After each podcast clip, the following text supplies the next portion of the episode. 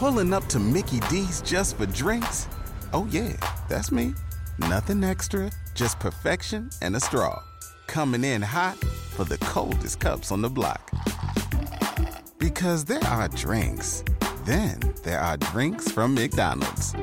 Mix things up with any size lemonade or sweet tea for $1.49. Perfect with our classic fries.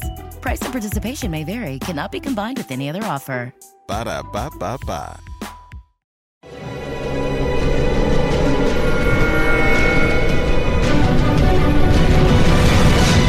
Yo documental.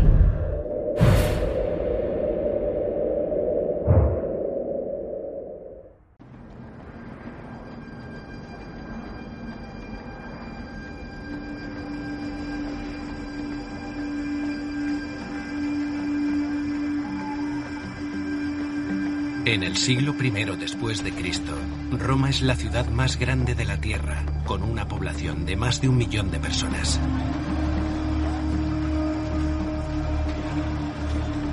Ahora, después de ocho años de construcción, se acaba de inaugurar el mayor anfiteatro en la civilización antigua.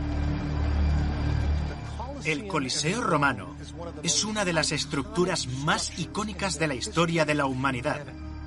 Era un espectáculo digno de contemplar. El Coliseo acogió una amplia variedad de atracciones sangrientas. Luchas de gladiadores, caza de animales salvajes, ejecuciones de criminales condenados. El pueblo romano era, de alguna manera, partícipe de la violencia. Esperaban y recibían una gran variedad de espectáculos sangrientos diferentes.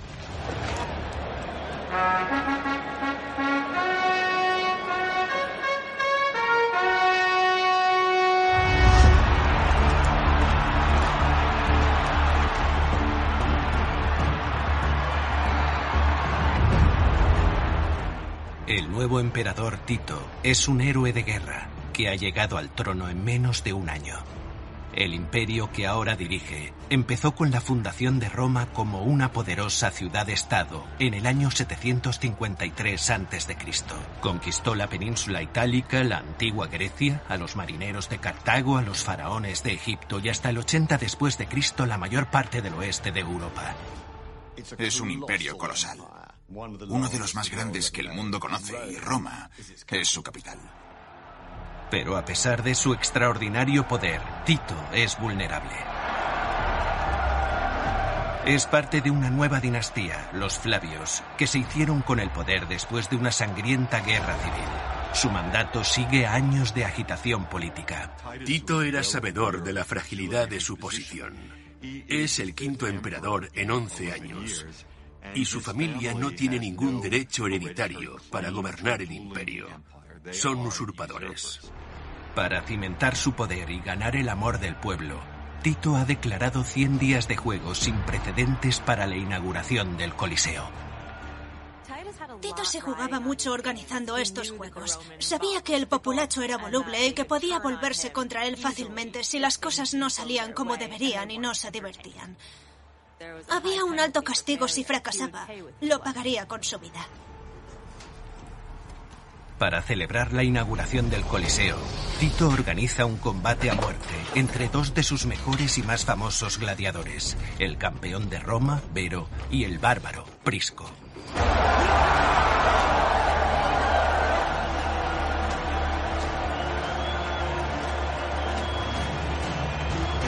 Son los atletas de la antigua Roma. Y en ese momento específico se podría decir que eran los pesos pesados del imperio romano.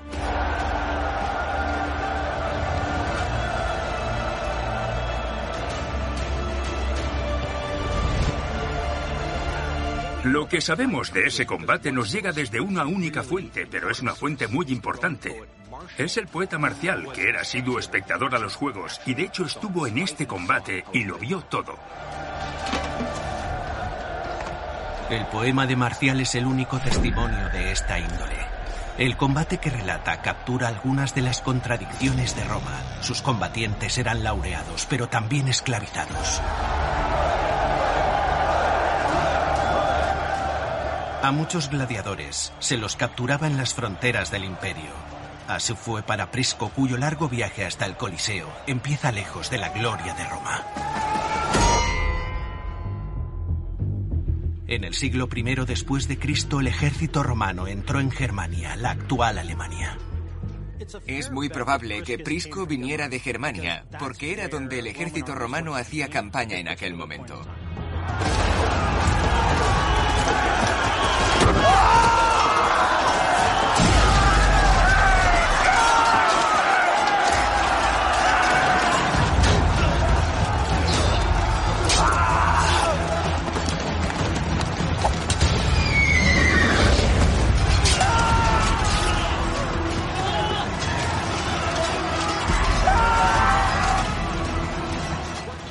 Que permitió que Roma se expandiera fue que tenían el mejor ejército que se haya desarrollado jamás en el mundo antiguo.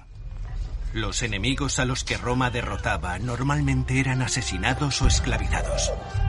El Imperio Romano tendría en torno a 50 millones de personas, pero el 20%, tal vez el 25 o incluso el 30% eran esclavos.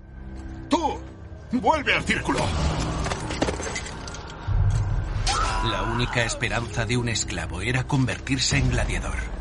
Germania era una fuente maravillosa de gladiadores, porque todos eran especímenes grandes y fuertes, hechos a medida para estos juegos de combate.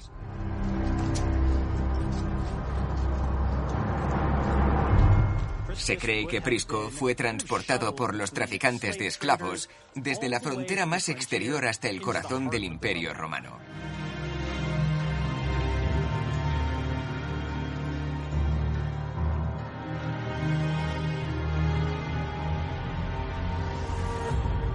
Según el historiador romano Tito Livio, los primeros gladiadores aparecen en Roma en el año 264 a.C. En un rito funerario, dos hombres lucharon a muerte sobre las tumbas de aristócratas ricos con su sangre a modo de sacrificio humano. Conforme avanzaba el tiempo, los combates de gladiadores dejaron de ser exclusivos de los funerales para convertirse en una atracción de masas. Prisco seguramente fue enviado a una escuela de gladiadores, conocidas como Ludus. El Ludus más famoso era el de Capua. Era el Ludus donde Espartaco entrenaba y del que se fugó liderando así la mayor rebelión de esclavos de la historia de Roma. Ahora me pertenecéis a mí. Míos. Son vuestros cuerpos y pensamientos. ¿Quiénes erais? ¿Y de dónde venís? Ya no va a significar nada. De hoy en adelante, seréis gladiadores. Mis gladiadores. Lucharéis para mí. Prisco podría haber sido vendido a un lanista, que eran los jefes de los ludus, los responsables del reclutamiento y entrenamiento de los gladiadores. Si trabajáis duro, os recompensaré. Pero si no... Vuestros nombres. Tú serás Fulgar. Y tú tu nombre será Prisco. Prisco no era su nombre real. Los gladiadores recibían nombres que evocaban de algún modo una sensación o emoción. Prisco, que significa primitivo, era una especie de nombre artístico. Oso. ¿Eh? Quizás fuese muy tosco y de ahí el nombre.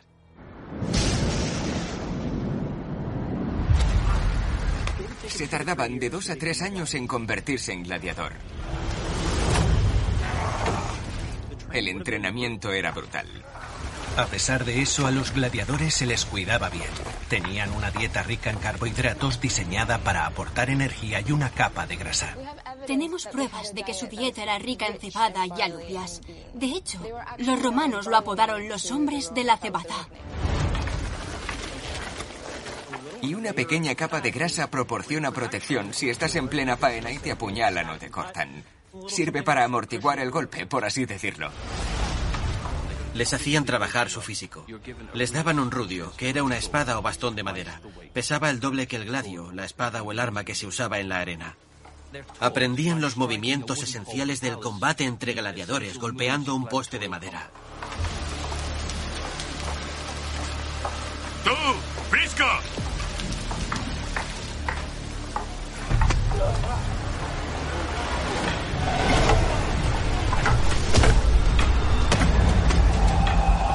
Debes entrenar más. No tienes derechos. No se te considera un humano. Eres una propiedad.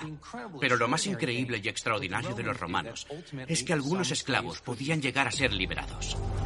El gladiador es un esclavo, pero tiene una oportunidad. Puede convertirse en una estrella, en una leyenda.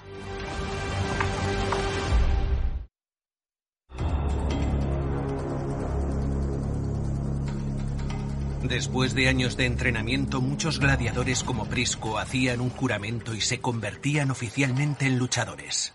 Es un juramento rotundo. Vinkiri, Berberari, Ferroque Necari. Soportaré ser quemado, encadenado y asesinado por la espada. Eran brutalmente entrenados en campos militares. Se les lavaba el cerebro y se les preparaba para enfrentarse a la muerte. Tras hacer sus juramentos, los gladiadores se dividen en diferentes tipos, según sus armas, entrenamiento y estilo de combate.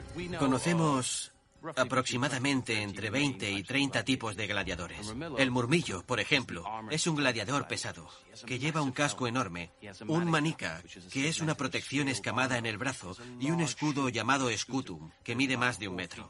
Además, usa el gladio, el arma de combate de los soldados romanos. Prisco probablemente era un tracio. Un tracio tiene una estatura media. Lucha con un escudo pequeño de 60 a 65 centímetros llamado parma. Su arma es el sica. Tiene una forma curva y se coloca detrás del escudo. Es muy rápido, muy agresivo, y cada gladiador aportaba un estilo particular de lucha que para los romanos era puro divertimento. Durante los siguientes dos años, Prisco entrena duro y demuestra todo su talento. Sabe que ser el mejor tiene su recompensa.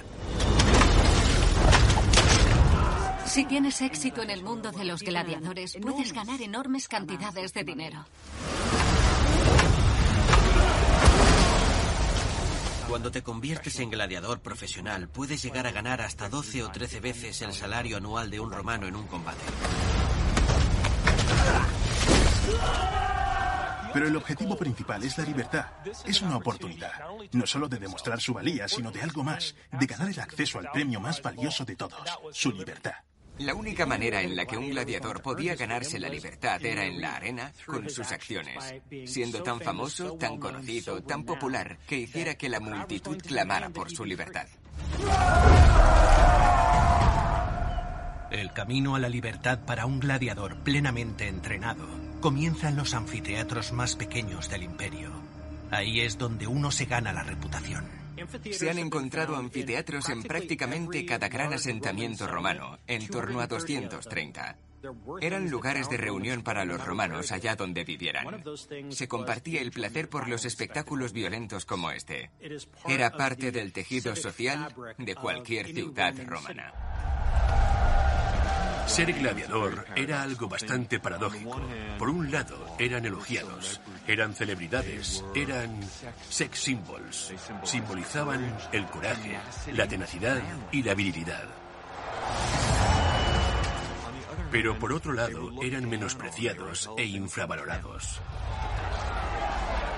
No solo es que fuesen esclavos, ser vistos en público era algo degradante. Prostitutas, actores y gladiadores pertenecían a la misma categoría. Los combates de gladiadores tenían árbitros y normas claras. El árbitro, el summa rudis, se aseguraba de que no hubiese demasiado forcejeo ni demasiadas vueltas sin contacto.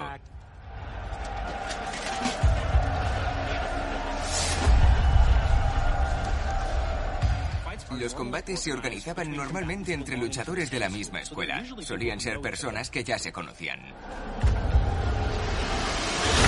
El combate de gladiadores es una mezcla de violencia, destreza y también de dotes teatrales. Hay un cierto sentido del espectáculo.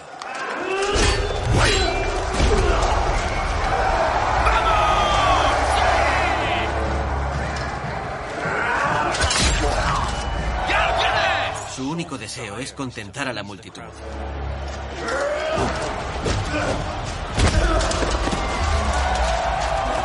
Se parece un poco a la lucha libre moderna, muy teatral. El luchador sangra. Está casi derrotado, pero sigue luchando e incluso puede acabar ganando.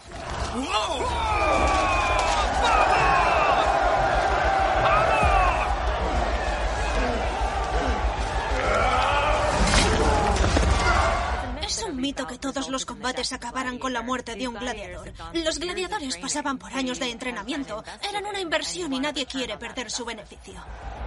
Quizás uno de cada diez gladiadores moría de verdad en la arena. Los gladiadores eran muy queridos, muy poderosos y ciertamente importantes. Eran casi imposibles de matar.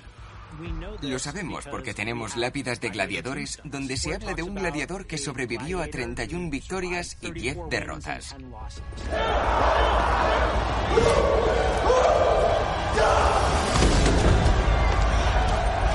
Pero al mismo tiempo, el combate a muerte era la forma más alta de combate de gladiadores. Muy pocas veces se les pedía combatir sin emisiones, es decir, sin piedad. Los gladiadores ofrecían su garganta y la muerte al vencedor, como si no valiese nada, para ser así recordado e inmortalizado.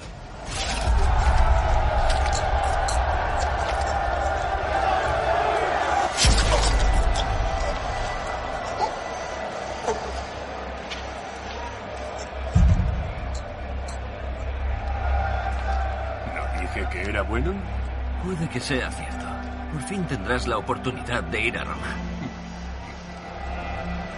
No cabe lugar a duda de que a los tipos como Prisco los reclutaban. Pensaron, ¿eh? Vamos a inaugurar el Coliseo. Necesitamos lo mejor de lo mejor. Hemos oído hablar de este chico y lo queremos.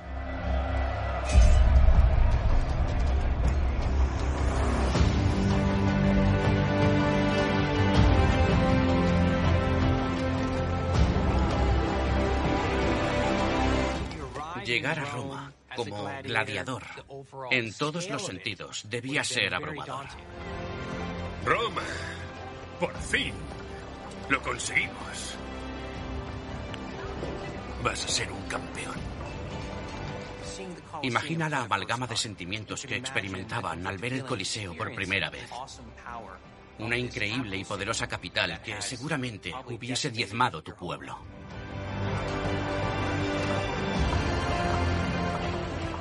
Seguramente pensarían, a lo mejor muero aquí, pero también puedo ser libre.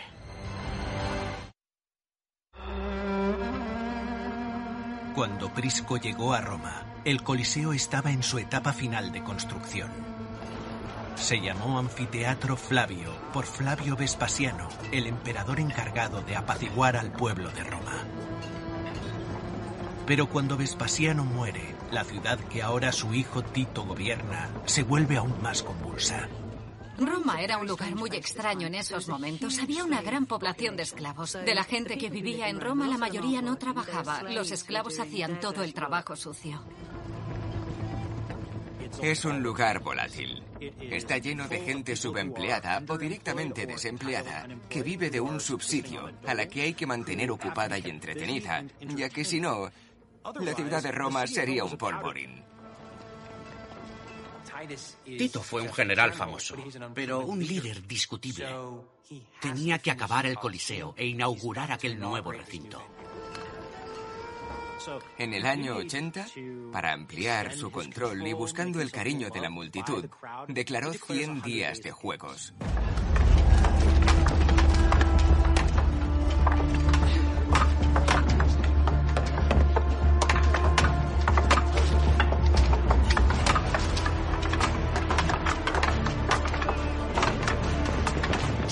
Gladiadores más espectaculares son elegidos para competir en los juegos. Y el más formidable de todos ellos es el campeón de la escuela de gladiadores donde entrena Prisco. Eh, quieren ver cómo luchas contra su campeón. Se llama Vero.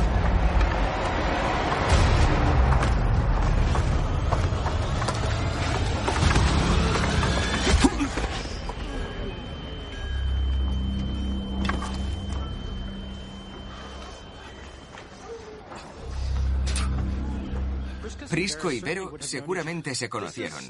Era una comunidad relativamente pequeña de personas.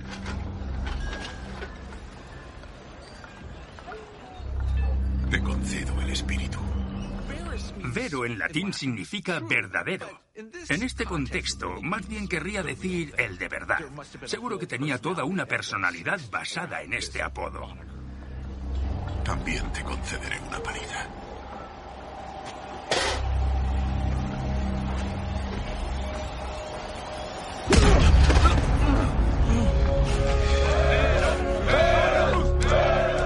Qué se llamaría verdadero? Tal vez fuese un verdadero guerrero. Quizás era el mejor y la gente decía, es el mejor, verdaderamente el mejor gladiador, el más violento. O quizás era verdad que cuando lo conocías, conocías tu muerte.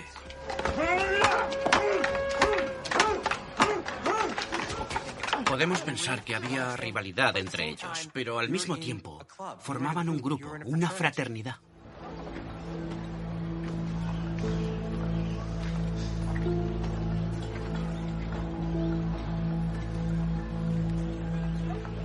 Mira. Eres duro. Pero tienes que ser inteligente para sobrevivir. Puedo ayudarte. Viven juntos, entrenan juntos, comparten historias, consejos y trucos. Llegan a conocer al otro de un modo que es casi imposible para el resto. Por tanto, hay un poderoso sentimiento de comunidad y hermandad entre gladiadores.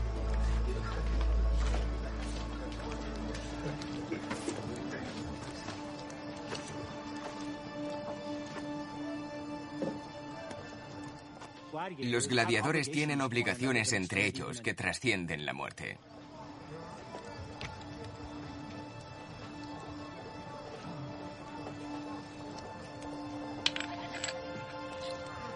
Cuando uno de los gladiadores moría en combate, sus camaradas recogían dinero en su honor.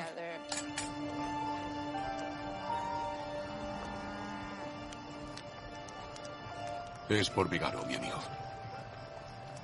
Tu predecesor. Para el funeral. ¿Por qué pagar por alguien a quien no conozco? Porque cuando tú mueras, tu sucesor pagará por ti.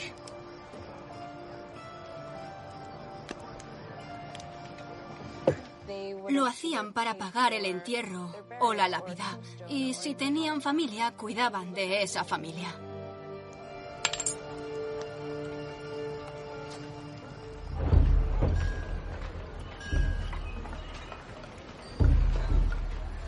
Con el comienzo de los Juegos tan próximo, los entrenadores se apresuran en hacer que sus gladiadores tengan un sitio en la inauguración del Coliseo.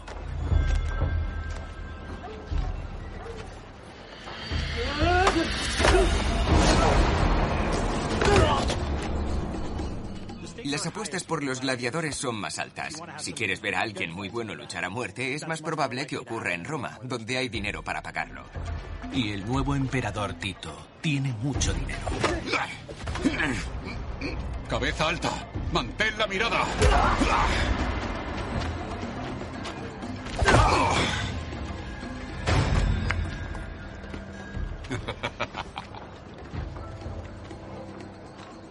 He enseñado todo lo que sé. Me estoy volviendo blando.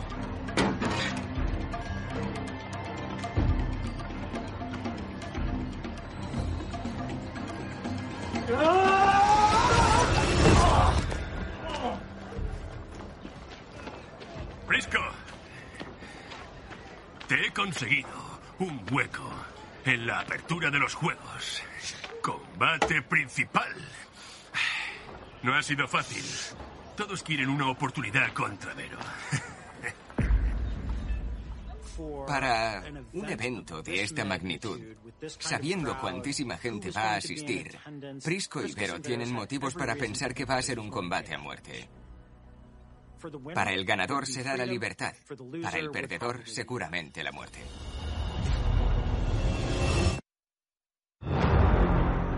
En el otoño del año 80 después de Cristo, el Coliseo por fin está listo.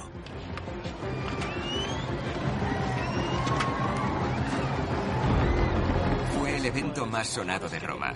Tuvo que ser el más importante y todos lo recordarían toda su vida. Empieza con un desfile de gladiadores, acróbatas, a modo de adelanto de lo que iba a ser aquel día de diversión.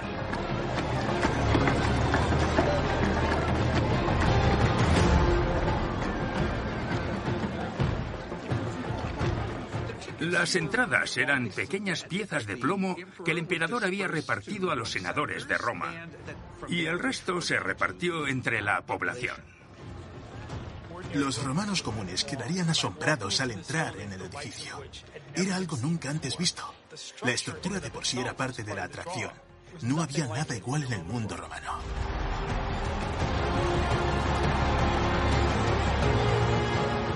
Se sacaron 220.000 toneladas de tierra para crear unos cimientos de 9 metros de profundidad. Y se usaron 3 millones y medio de toneladas de piedra travertina, un millón de ladrillos y 300 toneladas de abrazaderas de hierro para unir la piedra. Es una estructura gigante, ubicada en el corazón de Roma, ensalzada por 80 entradas arqueadas. Se estima que tiene una capacidad de entre 50 y 80 mil personas.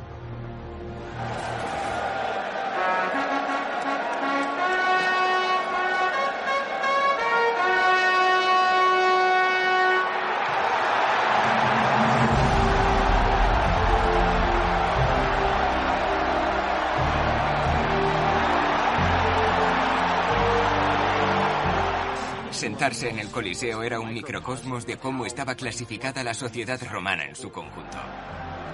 El emperador se sentaba en el sitio de honor al frente, rodeado por los senadores y las sacerdotisas del Estado, las vírgenes vestales, y a medida que subías, el grado de las personas bajaba en clase social, hasta llegar a lo más alto del Coliseo, con los no ciudadanos, los esclavos y el único lugar donde las mujeres se podían sentar, quitando a las vestales.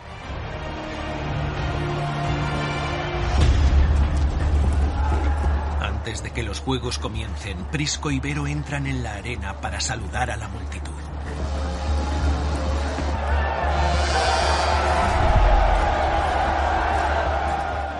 Salir desde el interior de los túneles hacia la luz y ver el color a toda esa gente allí sentada. Eso debió de ser una experiencia extraordinaria para Prisco y Vero.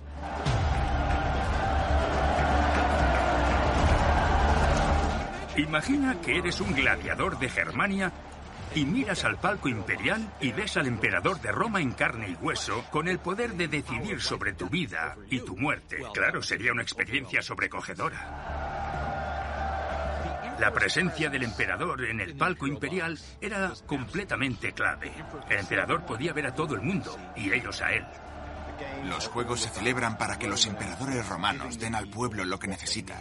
Siempre se ha descrito como pan y circo. Tienen que alimentar al pueblo de Roma, pero una vez alimentado también tiene que estar entretenido y disfrutar de los juegos. Podríamos llamarlo soborno.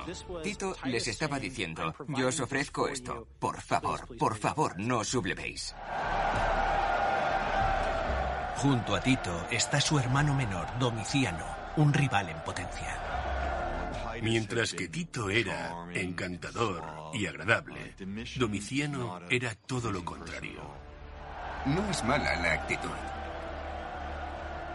Parecen entusiasmados. Era taciturno, desconfiado y, según se cree, tenía celos de su hermano mayor.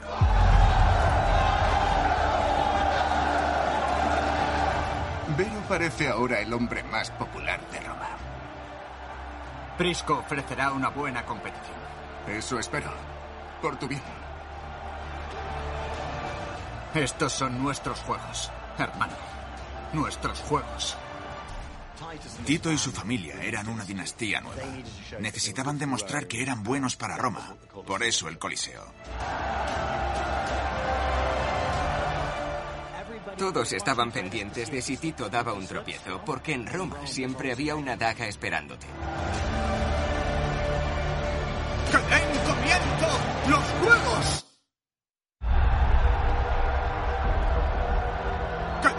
¡Que den comienzo los juegos! Los juegos celebrados por Tito estaban diseñados para demostrar su poder y riqueza. Costaron aproximadamente 10 millones de dólares al día, al cambio actual.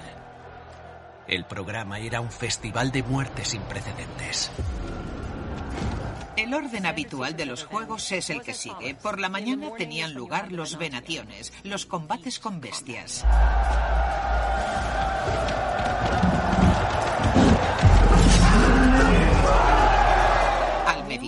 Los meridiani, que era cuando tenían lugar las ejecuciones de criminales condenados a muerte de un modo que fueran inolvidables. Y por la tarde es cuando se daban los combates por parejas, los gladiadores, los que más entretenían a la gente.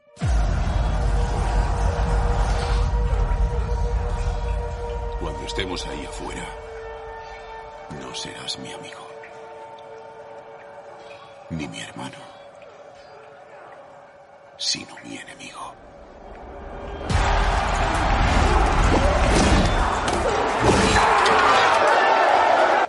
Pase lo que pase hoy ahí afuera. Los dos. Los dos seremos libres.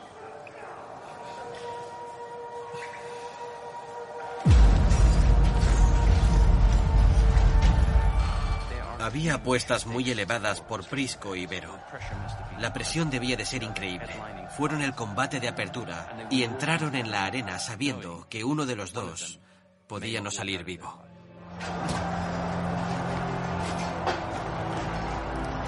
Si Prisco era tracio, armado con un letal Sika, entonces Vero, muy seguramente, sería un pesado murmillo. Si tienes un tracio, normalmente lo emparejas con un murmillo.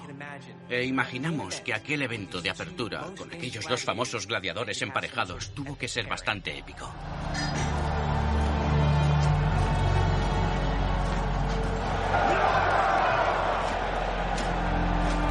Los gladiadores entran en la arena por la Porta Triunfalis, la puerta de la vida. Si ganas, sales por la misma puerta. Si eres derrotado, sales por la Porta Libitina, la puerta de la muerte. Tito impuso unas normas para el combate. No puede haber empate. Tiene que durar hasta que uno de los gladiadores se rinda o implore al emperador misericordia. Pero era mucho más probable que el combate inaugural de los Juegos de Tito acabara con la muerte de uno de los dos gladiadores. Al ganador se le entregaba el rudio, un bastón de madera, como trofeo que simbolizaba su libertad.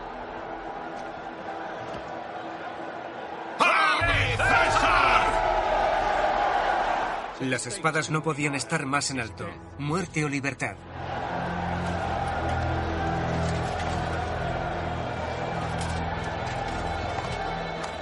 Tito prefería el estilo de lucha traciano y Domiciano el murmillo. El público sabía que los dos hermanos apoyaban a diferentes gladiadores y eso, claro está, añadía mucho más drama a los acontecimientos.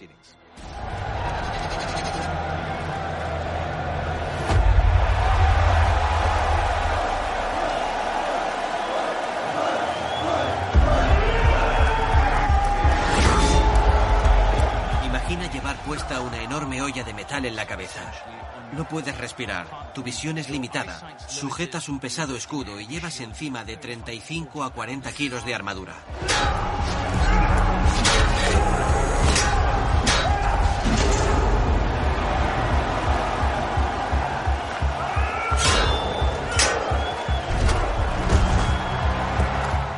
El ruido de la muchedumbre, el calor que produce tu corazón al bombear y recordar que estás luchando por tu vida.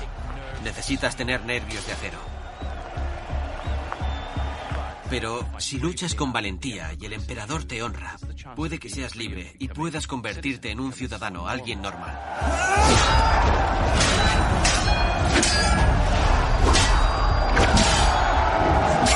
El poema de Marcial nos dice que la lucha entre ambos fue agotadora, llegando a durar horas.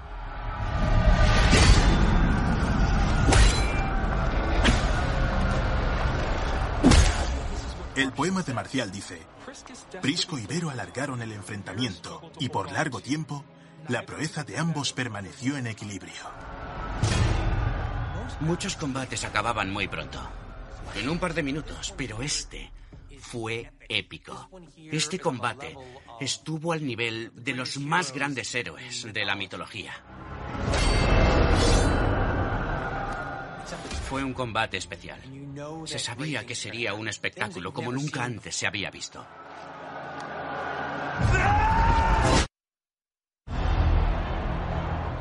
El Coliseo por fin se inaugura y el emperador Tito promete al pueblo de Roma una lucha a muerte entre dos famosos gladiadores, Prisco y Vero.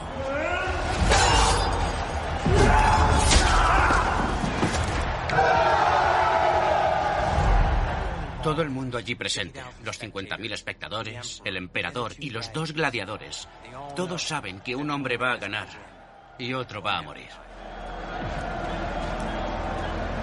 Marcial relata que no es solo cuestión de destreza y fuerza, sino de compromiso de espíritu a largo plazo, que es lo que impresiona realmente a la multitud.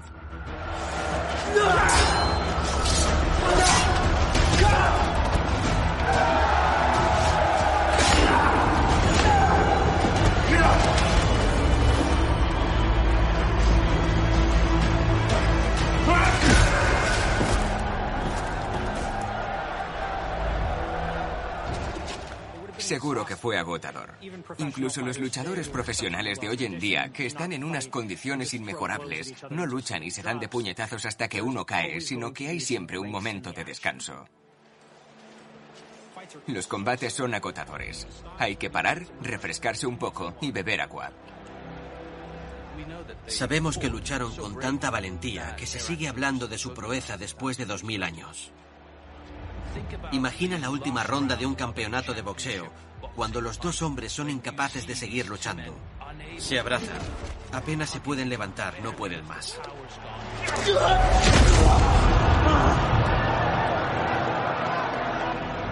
Parece cansado. Ambos lo están.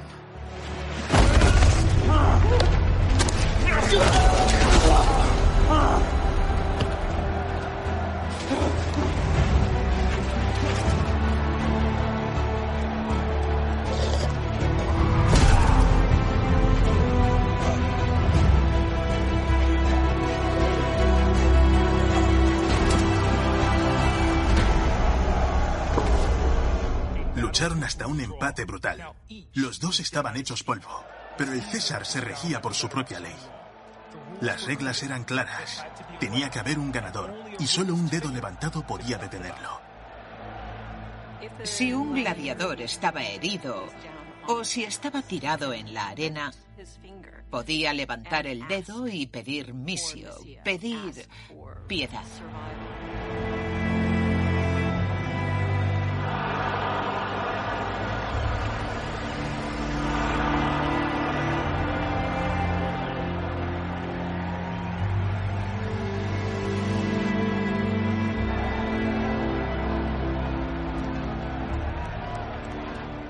Lo que Marcial dice es que los dos se rindieron y que la multitud no supo cómo reaccionar.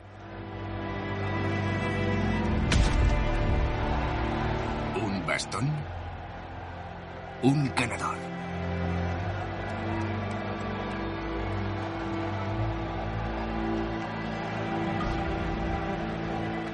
El emperador tiene la última palabra, pero está ahí para complacer al público. Es muy raro que un emperador vaya en contra del pueblo porque no quiere ser impopular.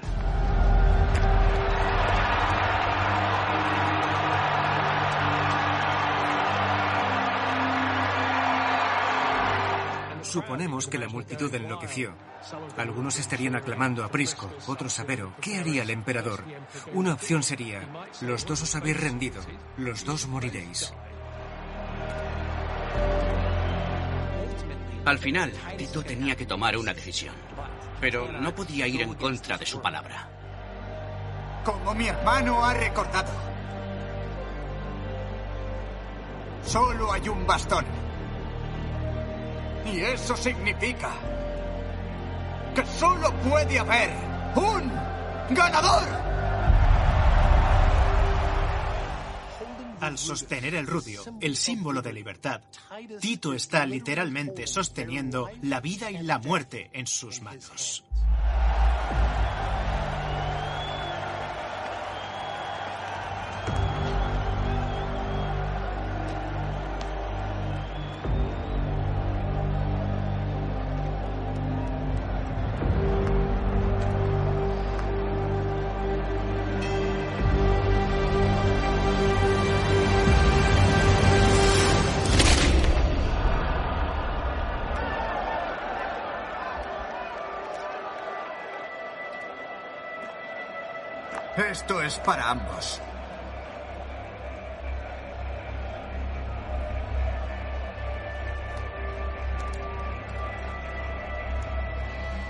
¡Campeones de Roma! Al final, Tito no designó un ganador y un perdedor. Ambos fueron ganadores. En este caso, ganaron a la muerte. Tito intenta quedar bien, pero a su vez también muestra que él es quien decide sobre la vida y la muerte de todo el mundo. Y si luchas bien, si sirves bien, si eres leal al emperador, entonces serás recompensado. Tito ha usado su instinto político para darle la vuelta a un posible bochorno y convertirlo en un triunfo. Es la culminación del poder, del control, del espectáculo. Es todo lo que representa el Coliseo. Imagina lo que debieron sentir Prisco y Vero. Un enorme alivio, orgullo, alegría. Eran conscientes de que iban a ser recordados para siempre. Y aquí seguimos hablando de ellos. En esta temporada de Coliseo, Mi padre requiere un nuevo palacio y debe construirse ya. Así será. En tamaño, escala y alcance, el Coliseo era lo más. Y es un lugar que fue construido para proporcionar unidad a Roma. Un gran conjunto de juegos revivirá a toda la ciudad. Fue el símbolo de cómo vivía un romano. Y también de cómo moría un romano. Con fuerza, con coraje y con honor. Quiero ser gladiadora. No perteneces aquí. Ofreceré los mayores juegos jamás vistos. Siempre que el Coliseo esté en pie, Roma estará en pie. Cuando el Coliseo caiga, Roma caerá. Este documental contiene escenas de violencia extrema. Puede herir la sensibilidad del espectador. ¡Ave, César! ¿Su Majestad Imperial? Así que esto es lo que Roma lleva esperando. ¿Funciona? Funciona bien, César. Muéstramelo. ¡Arriba!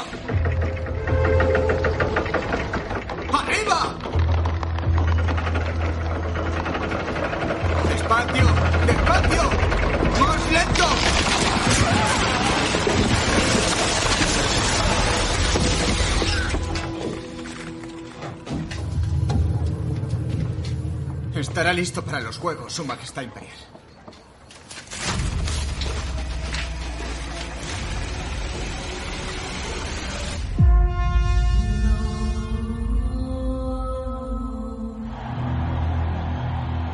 El Coliseo encarna la esencia fundamental del Imperio Romano. Es un símbolo de conquista, de dominio.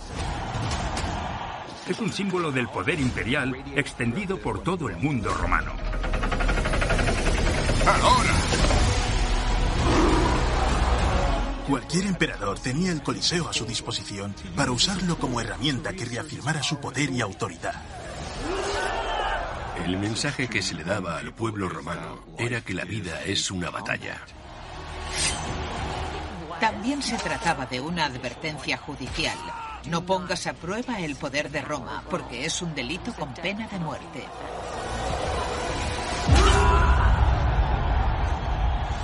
Quien a hierro mata, a hierro muere. Pone de manifiesto el poder del Coliseo, que convertía a esclavos en héroes, dando así la vuelta a la jerarquía de poder romano. El Coliseo acabará simbolizando el auge y la caída de Roma. Había de todo. Sangre, gloria, grandiosidad, imperfecciones. Y todo ello convirtió a Roma en el mayor imperio de Europa. Coliseo. El constructor.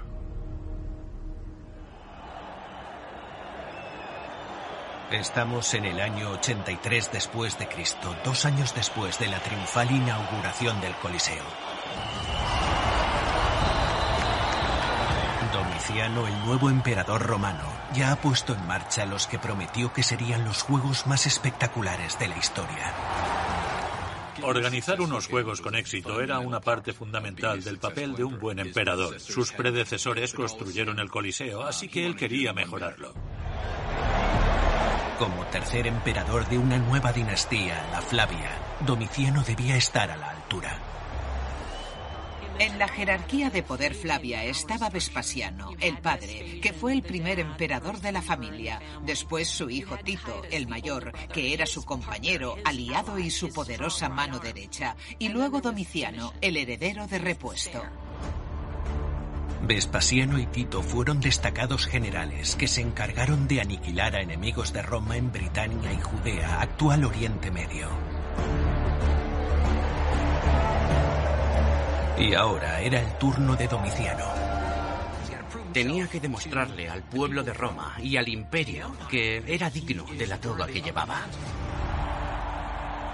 Domiciano decidió darle al pueblo lo que más le gustaba. Entretenimiento.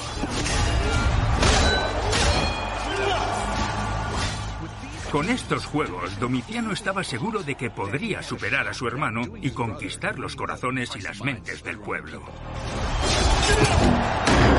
Tenía planeada una sorpresa. Había ordenado renovar el Coliseo. Para ello, quería cavar un inmenso laberinto por debajo del anfiteatro, un hipogeo. Mediante su mecanismo, sería capaz de subir tanto a personas como a animales para aparecer de repente ante los espectadores.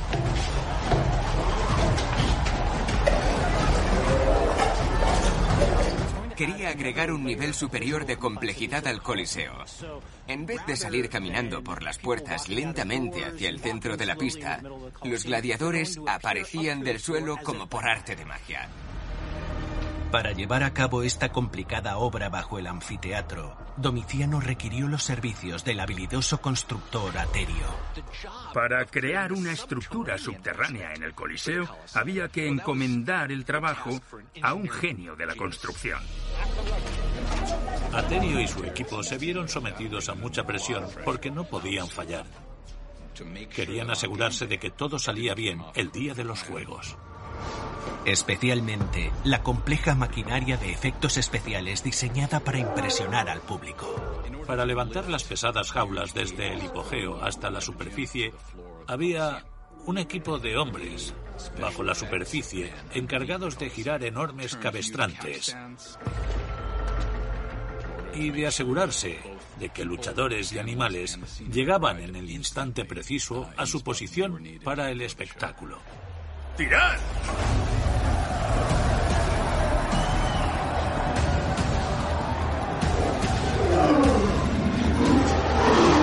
¿Qué ocurre?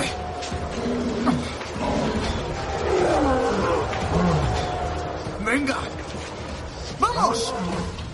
Si Aterio no conseguía hacer funcionar su hipogeo, podía llegar a pagar con su vida.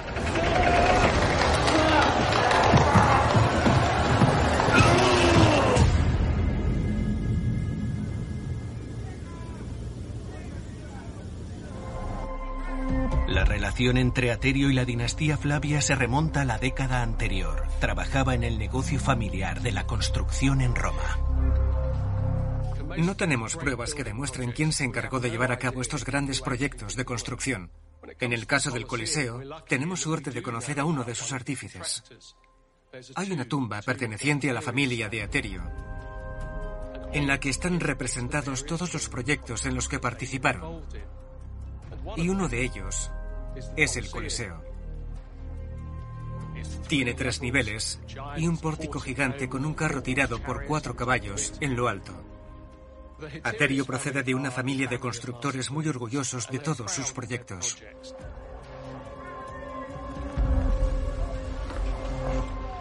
Un solo hombre nunca será capaz de mover eso. No lo entiendes, padre. La fuerza se multiplica. Así, con una rueda y cada polea que añada, uno solo podría levantar un peso más grande. Así llegarás a ser el maestro que yo nunca pude ser. Tú engrandecerás nuestro apellido.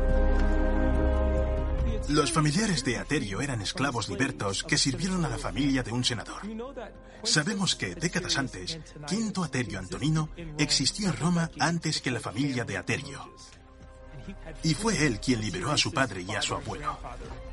Así que, en agradecimiento, adoptaron el apellido del senador. Las cosas iban mejorando para Aterio. Como hombre libre, había dejado atrás la esclavitud y su vida solo podía mejorar. A Aterio se le presenta una oportunidad cuando Vespasiano se convierte en emperador. Este decide construir un anfiteatro sobre el emplazamiento de la polémica Domus Aurea, un grandioso palacio que Nerón ordenó levantar sobre terrenos públicos. Sin duda, Nerón tenía una muy mala reputación. Se había construido para él solo el palacio más grande que ningún otro emperador había hecho, la Domus Aurea. La Domus Aurea de Nerón era absolutamente gigante. Tenía alrededor de 80 hectáreas y todo ello en la propiedad más valiosa de todo el imperio romano. Ni al pueblo ni al senador de Roma les gustaba la idea de que se construyera el palacio, porque lo que antes había sido un espacio semipúblico abierto a otros romanos, ahora iba a ser un lugar reservado para una sola persona. Resultaba ofensivo y problemático. Vespasiano quería demostrar que estaba en contra de Nerón y por eso quería construir el mayor centro de ocio que Roma había tenido, un nuevo anfiteatro, el Coliseo. Pretendía destruir por completo la mayor parte del Domus Aurea, vaciar el lago artificial, uno de los mayores atractivos del palacio, y construir el Coliseo justo ahí. De esta forma, un lugar privado que tiempo atrás había pertenecido a un emperador, ahora pasaría a pertenecer al pueblo entero. Esta jugada de Vespasiano tenía además otra ventaja, mejorar el estatus de la nueva dinastía Flavia. Vespasiano no tenía un origen familiar notorio. Era un simple hombre de armas, un general, un destacado general, pero nada más. No tenía ningún derecho real al trono.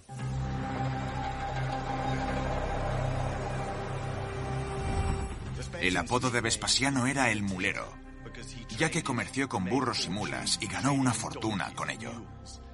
Eso te da una idea de que no se trata de un glamuroso soldado romano, no es un Julio César. Roma era una ciudad extremadamente clasista, con una sociedad muy snob. La dinastía Flavia tenía que demostrar de lo que era capaz. Regalar el Coliseo a la ciudad de Roma haría que legitimaran la nueva dinastía. Ahora le tocaba a los constructores hacer realidad el sueño de los Flavios. Y rápido.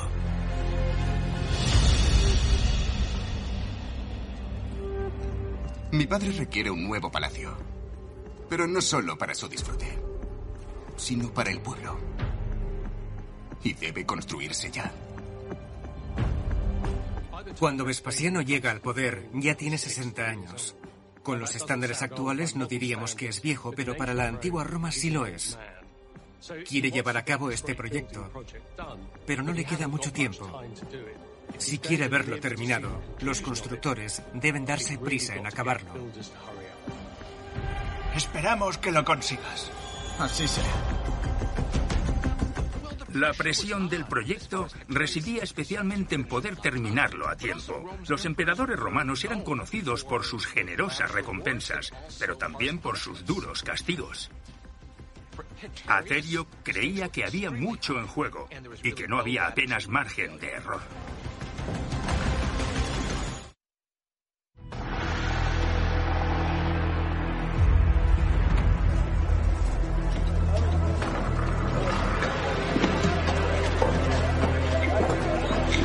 Corría el año 73 después de Cristo y Aterio y sus hombres trabajaban a contrarreloj en el Coliseo para regalar al pueblo un anfiteatro permanente.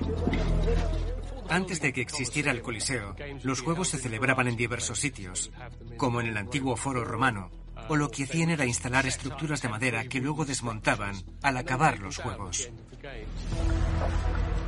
El problema era que en Roma no había ningún sitio fijo en el que poder realizar los juegos. Así que Vespasiano dijo, esto no puede seguir siendo así. Se trataba de su obra maestra, y toda Roma quedó fascinada con el nuevo edificio. Era más grande que cualquier otra cosa que se hubiera construido antes.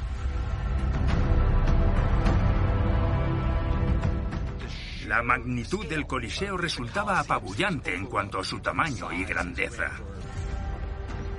El diseño era magnífico e innovador.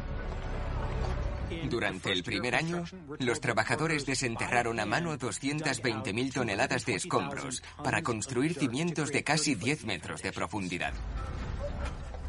La cantidad de material que tuvieron que desplazar para poder llevarlo a cabo es inconcebible. La piedra utilizada la traían desde la actual Tívoli a 30 kilómetros. Casi 85.000 metros cúbicos en bloques de 6 toneladas. Este travertino recubrió una estructura de ladrillo. Se empleó un millón de ladrillos en la construcción del Coliseo. Pero a eso había que añadir las abrazaderas que sujetaban las piedras en su lugar. Solo las abrazaderas de hierro sumaban 300 toneladas. Pero había un material en especial que hizo posible la construcción del Coliseo. El hormigón. Los romanos no lo inventaron, pero sí lograron perfeccionarlo. Mezclaban cenizas volcánicas especialmente procedentes del monte Vesubio, cerca de Pompeya, y así creaban un material de construcción que era a la vez resistente y flexible. El hecho de que el Coliseo siga en pie hoy es una prueba de la eficacia del hormigón romano. La ventaja de este hormigón era que no hacía falta construir el edificio entero de piedra. Podía emplearse el hormigón para el núcleo e ir completando las capas externas con mármol o piedras más vistosas. Esto aceleraba el proceso de producción. La rapidez en la construcción era esencial si el envejecido Vespasiano quería inaugurar el Coliseo. Con mil trabajadores a su cargo, Aterio era uno de los cuatro expertos encargados de la obra. Cada uno supervisaba una sección. Apreciamos la intensidad y la rapidez con las que el Coliseo fue construido al fijarnos en los cuatro cuadrantes de la elipse del anfiteatro. Parece que han sido construidos por equipos diferentes, pues en cada uno se emplearon estilos y técnicas de construcción algo distintos. Cada constructor le echaba un vistazo a los otros cuadrantes para ver cómo llevaban la obra, ya que ninguno quería ser el que se quedara atrás. Para mantener el ritmo, Aterio se servía de un suministro ilimitado de mano de obra, los esclavos. No, no, no, no, para, para. Azotarles no hará que sean más rápidos o fuertes. Solo son esclavos, señor. Mi abuelo fue esclavo. Mi padre nació como uno. Buscaremos más. ¡Volved al trabajo! Los esclavos fueron el eslabón fundamental para construir el Coliseo, la maquinaria gracias a la cual pudo erigirse. Su vida era extremadamente dura. Lo cierto es que eran tratados como ganado humano. Cientos de esclavos, si no miles, perdieron la vida durante la construcción del Coliseo. La primera grada se terminó en tres años, pero faltaban otros tres niveles para que el Coliseo tuviera una altura de más de 45 metros. Levantar miles de toneladas de material hasta esa altura suponía un gran problema técnico, pero Aterio encontró una solución que hizo posible gracias a los esclavos. Sabemos que la familia de Aterio estaba especialmente orgullosa de una de sus creaciones, puesto que la dibujaron en el relieve de su tumba. Se trataba de la grúa de rueda. Este artefacto era capaz de levantar pesados bloques de 6 toneladas hasta una altura de 45 metros. Es lo que hizo posible construir un edificio multinivel como es el Coliseo. Seguid mi ritmo. Uno, dos, tres, cuatro. ¡Vamos! Uno, venga, dos. La grúa de rueda fue una de las maravillas de la ingeniería de la Edad Antigua. ¡Uno! ¡Dos! Para usarla, la movían hasta un sitio elevado, levantaban las piedras con ella y luego construían esa parte del edificio. Después, alzaban otra pequeña sección, colocaban ahí la grúa y elevaban las piedras más todavía. Y al final, en lo más alto del Coliseo, había varios hombres corriendo dentro de esa especie de rueda para hámsters para subir las piedras hasta el último nivel. Así es como se construyó el Coliseo. ¡Cuatro! ¡Uno! ¡Dos! ¡Tres! ¡Cuatro!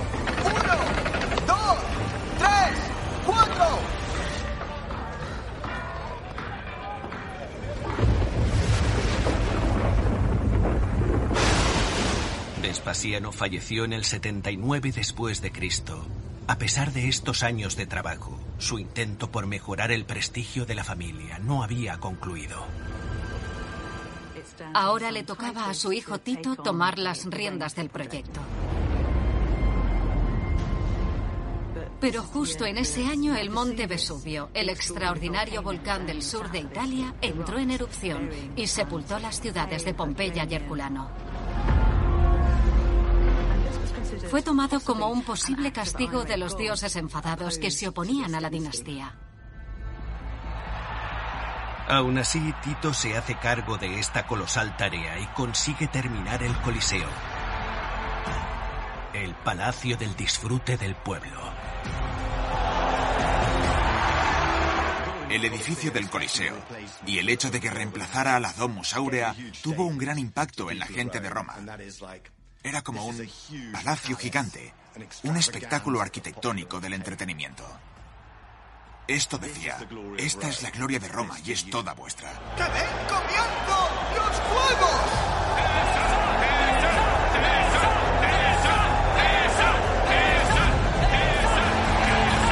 En esa época había cientos de anfiteatros en el mundo romano. En cuanto a tamaño, escala y alcance, el Coliseo era el mayor de todos. Era un edificio digno de contemplar.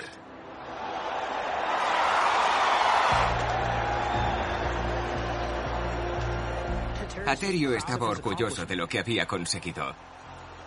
Ocho años de presión y plazos habían llegado a su fin y disfrutaba con orgullo su gran logro. Además, en cierto sentido, Aterio tenía la vida prácticamente resuelta. Para Aterio, eso significaba poder llevar una vida de clase media. Quizá hasta tener un par de esclavos y una vida bastante buena para la Roma de aquella época. Pero un repentino cambio en la jerarquía de poder del imperio estaba a punto de trastocar todos sus planes.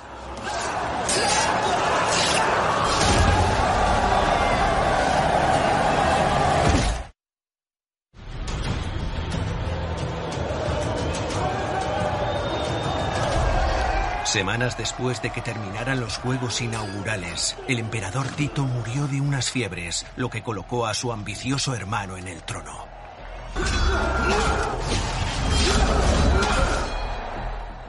Domiciano y su hermano Tito no tenían una relación muy estrecha, así que cuando Tito enfermó tras solo dos años en el poder, algunos pensaron que Domiciano podía ser responsable de su muerte. En vez de acompañarlo en su lecho de muerte, Domiciano esperó a que su hermano falleciera para ser nombrado emperador de inmediato. A raíz de su muerte, Domiciano celebró unos juegos en honor a Tito y el pueblo romano pronto descubrió que no se parecía en nada a su hermano.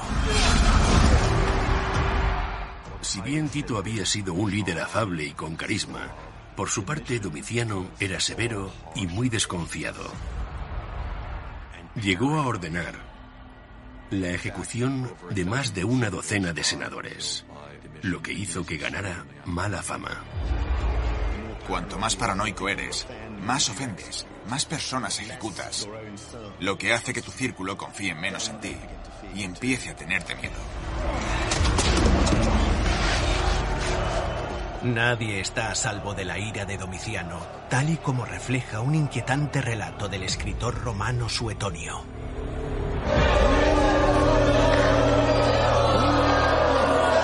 ¡Sacadlo de ahí! ¿Tienes algo que decir? Domiciano fue un emperador tirano ni siquiera se esforzaba por demostrar que creía en algún tipo de democracia. Creó un culto en torno a su propia personalidad y no le interesaba la opinión de nadie más que él. Ya veo. Serás voluntario en el próximo evento.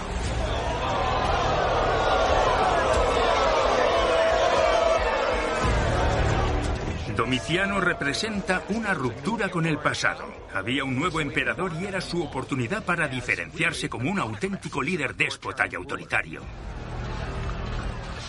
Estricto y disciplinado hasta ser cruel.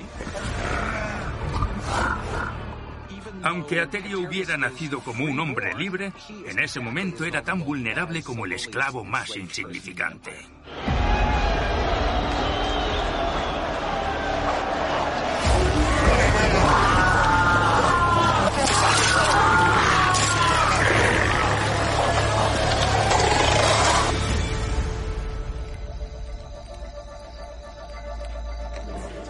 Los alardes de poder de Domiciano no se limitaban al Coliseo. Todos en pie. Gracias al escritor Dion Casio, sabemos que Domiciano celebró un perverso banquete con temática fúnebre para aterrorizar a los invitados. Cuando la gente llegó a palacio, fueron llevados a una estancia oscura con sofás negros, donde se les obsequió con lo que parecía una tumba con su nombre grabado en ella. Conseguía dejar a sus invitados petrificados y demostraba su poder autocrático, dejando claro que era él quien elegía entre la vida y la muerte. Tú. Acércate. Sí, César. Mi familia te consideraba un constructor magistral con ambición. Yo también soy ambicioso. Tengo ideas para el Coliseo.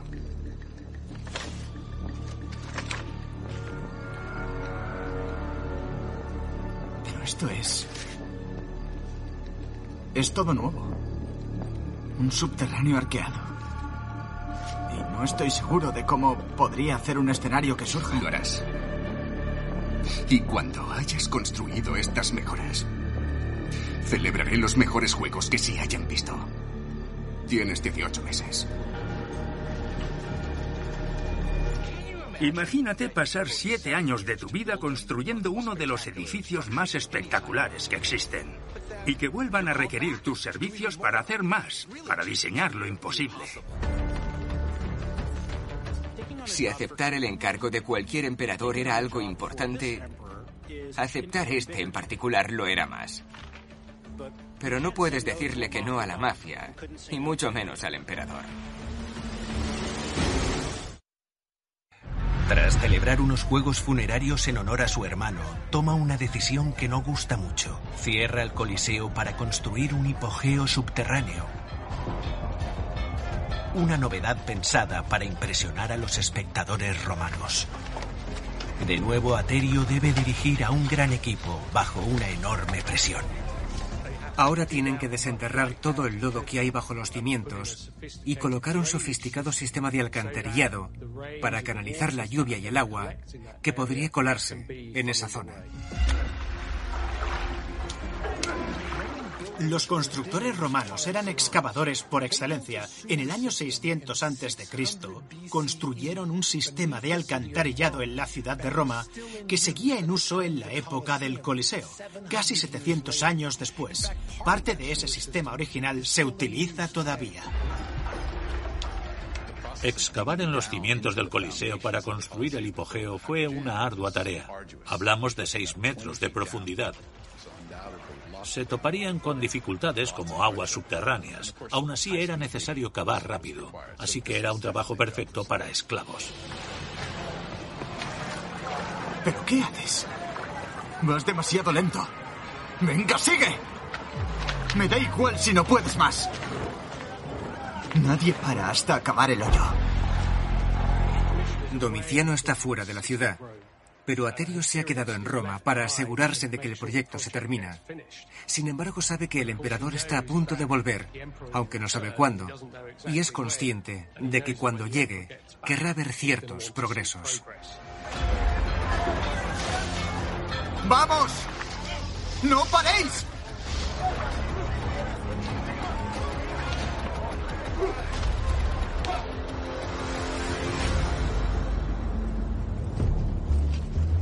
Mientras Aterio sigue trabajando, Domiciano está a 1280 kilómetros. Ha viajado hasta la frontera noreste del imperio, la actual Alemania, para atacar a la tribu de los Catos. Fue un ataque totalmente injustificado e innecesario. Pero Domiciano necesitaba demostrar sus habilidades militares. Quería lograr una hazaña militar de la que poder estar orgulloso. No obtuvo un resultado demasiado bueno. Algunos rumores que surgieron después decían que todo fue una farsa. Por lo que Domiciano todavía tiene mucho que demostrar. Sigue teniendo cierta inseguridad. Celebrar unos juegos extraordinarios era una forma de solucionar su problema. Mientras Domiciano está lejos, Aterio termina la primera fase de la construcción del hipogeo, un laberinto de estructuras bajo el suelo del Coliseo. No hay nada tan complicado como hacer algo así en un espacio tan limitado. Nunca antes se había hecho. El hipogeo albergaba más de tres kilómetros de túneles en dos niveles, donde estaban las salas en las que se alojarían los gladiadores y animales que participarían. Era como una especie de ciudad subterránea. ¡A trabajar! Pero a Aterio le quedaba un reto aún más imponente. Diseñar e instalar la maquinaria para hacer aparecer los animales y el decorado en escena. Bajo el suelo del Coliseo había rampas, trampillas e incluso una especie de ascensores. Cosas que mejorarían el espectáculo de cara al público.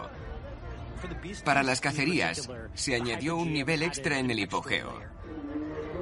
Y en vez de tener que llevar a los animales por debajo de las gradas, aparecerían directamente a través del suelo. La gente que acudía al anfiteatro quería ver espectáculo. Eso incluía algo de brujería, de magia, y de eso se encargaría el hipogeo. A partir de ese momento, todo aparecería desde abajo, como por arte de magia. Espectáculo puro y duro.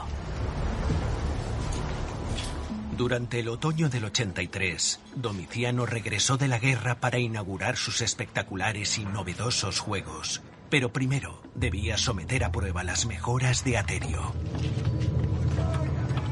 Su Majestad Imperial. Así que esto es lo que Roma lleva esperando. ¿Funciona? Funciona bien, César. Muéstramelo. ¡Arriba! ¡Arriba!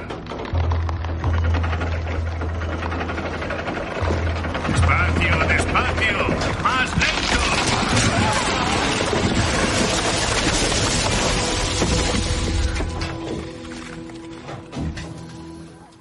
Para Domiciano, cerrar el Coliseo supuso un gran compromiso y además tuvo sus riesgos. Poder acceder de forma regular a una buena dosis de espectáculo era una de las cosas que más le gustaba al pueblo romano y que con más ganas esperaba. El pueblo tenía expectativas y Domiciano tenía que hacerlas realidad.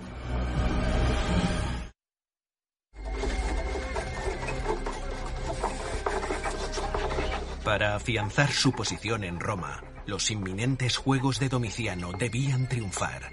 Pero había un problema. El mecanismo ideado por Aterio no funcionaba, así que tenía que encontrar una solución. Una mente cansada es incapaz de pensar buenas ideas. Intenta dormir. Si no se me ocurre algo, padre, pronto dormiré para siempre. Con esto no puedo ayudar. Hace años que me superaste con fuerzas y multiplicadores. ¿Qué pasa?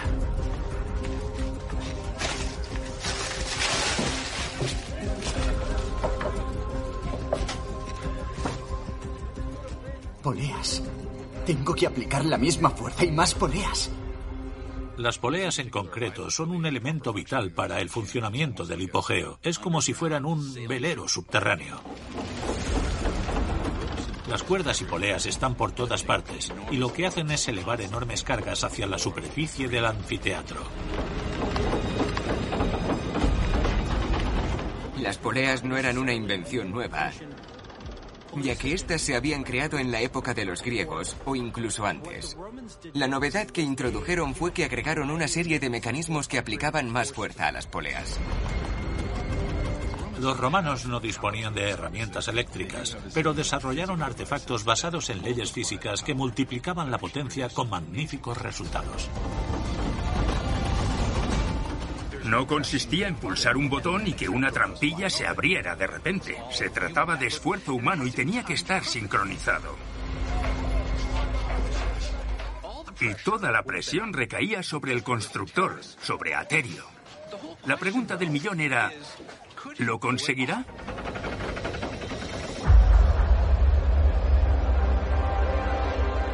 El Coliseo había estado cerrado durante dos años. En el 83, Domiciano celebró los juegos que prometió. El anfiteatro no solo reabrió sus puertas, sino que renació. El ambiente de la reinauguración era electrizante. El público estaba ansioso y nervioso. Mucho tiempo privados de entretenimiento y listos para algo increíble.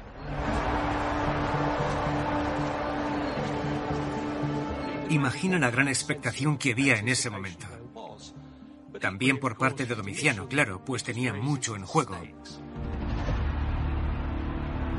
Si no cumplía con las expectativas y sus juegos no estaban a la altura de los de su hermano, se buscaría un verdadero problema. El público se enfadaría si no resultaban emocionantes. Tener gladiadores, animales y decorados que aparecen del suelo es la clase de cosas que podrían entusiasmar a los espectadores y ponerles de su parte. Si fueras un espectador y estuvieras en el Coliseo, todo lo que verías sería la arena. Tan solo un suelo plano. Y no tendrías ni idea de lo que hay debajo.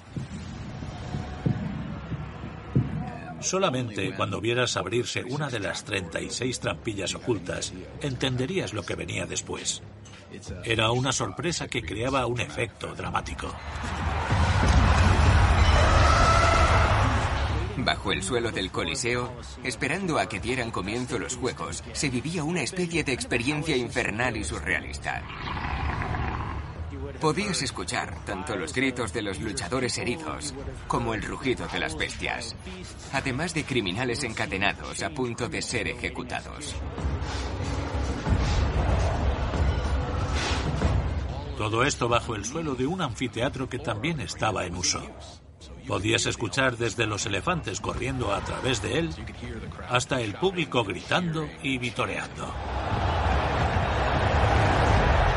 Debía de ser una experiencia embriagante y horripilante.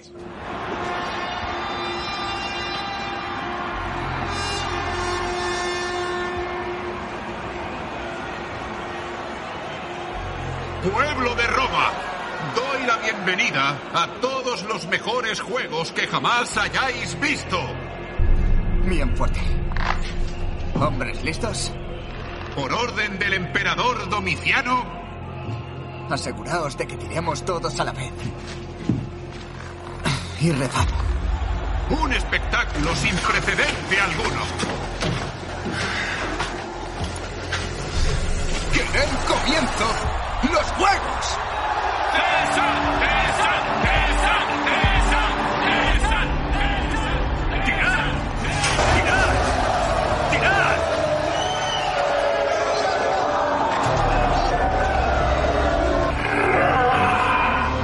¿Qué ocurre? No puede ser.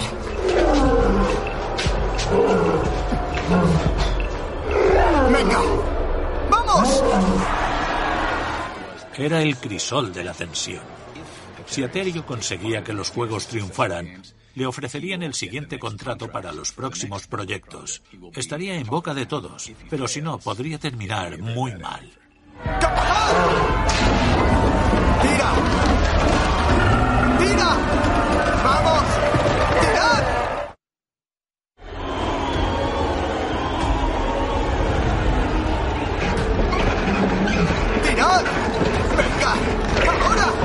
¡Tirad! ¡Tirad! ¡Tirad!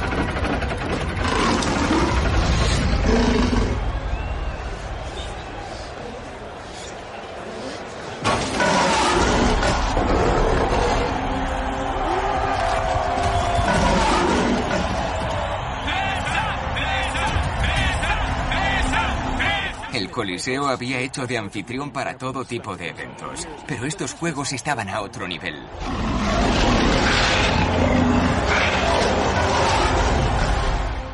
La idea de bestias salvajes y domadores apareciendo a través del suelo. Nunca antes se había visto nada igual. Una de las cosas más increíbles que describió el poeta marcial fueron los espectaculares efectos especiales del Coliseo, los cuales fueron posibles gracias al hipogeo. Según él, un acantilado avanzó, un bosque hacia adelante corrió, una maravilla digna de admiración. Le añadía sorpresa. Le añadía drama. Cosas inesperadas podían surgir del suelo del anfiteatro inesperadamente. Cosas que no se veían en ningún otro lugar.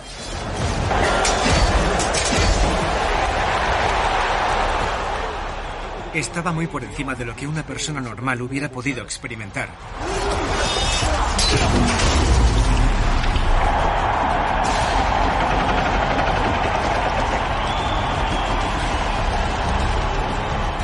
Podían transformar el suelo a partir de una sola porción de arena vacía.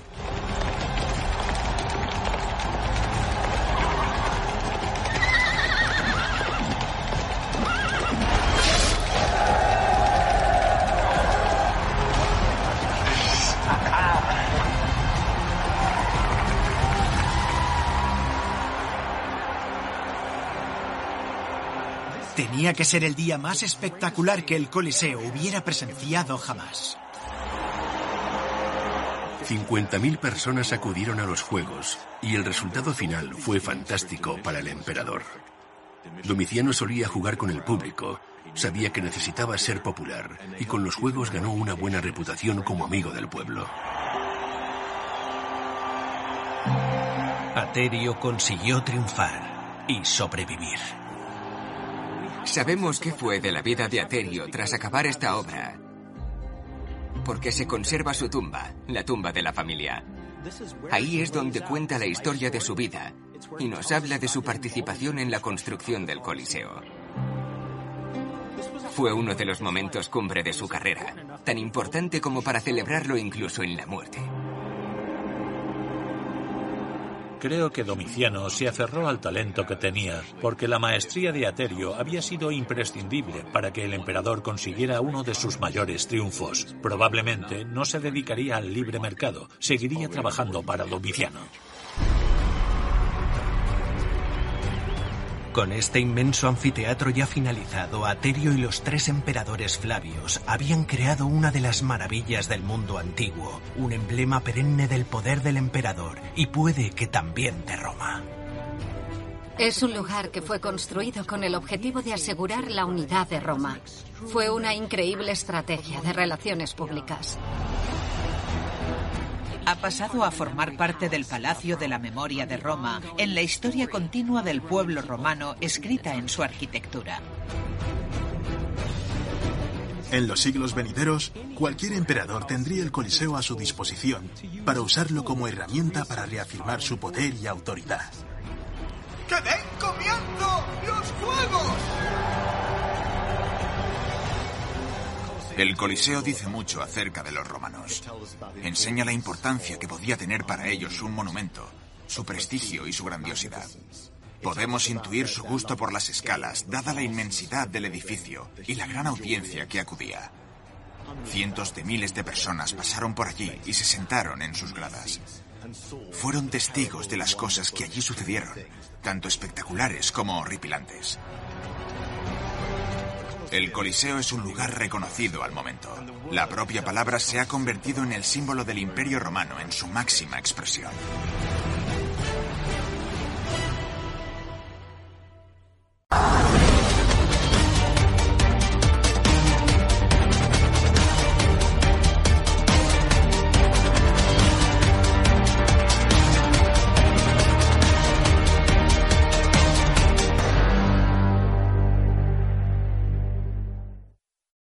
Lucky Land slots, you can get lucky just about anywhere. Dearly beloved, we are gathered here today to. Has anyone seen the bride and groom? Sorry, sorry, we're here. We were getting lucky in the limo and we lost track of time. No, Lucky Land Casino, with cash prizes that add up quicker than a guest registry. In that case, I pronounce you lucky. Play for free at LuckyLandSlots.com. Daily bonuses are waiting. No purchase necessary. Void where prohibited by law. 18 plus. Terms and conditions apply. See website for details.